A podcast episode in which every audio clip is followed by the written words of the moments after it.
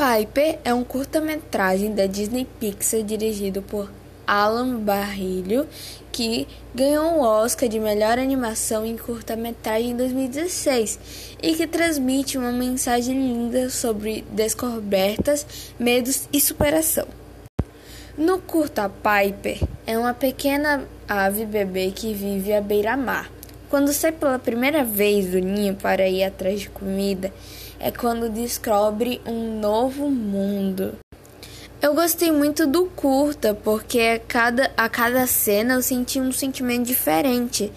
Piper nos ensina o quanto é importante sair da zona de conforto, observar e criar coragem e esperança para encarar o desconhecido.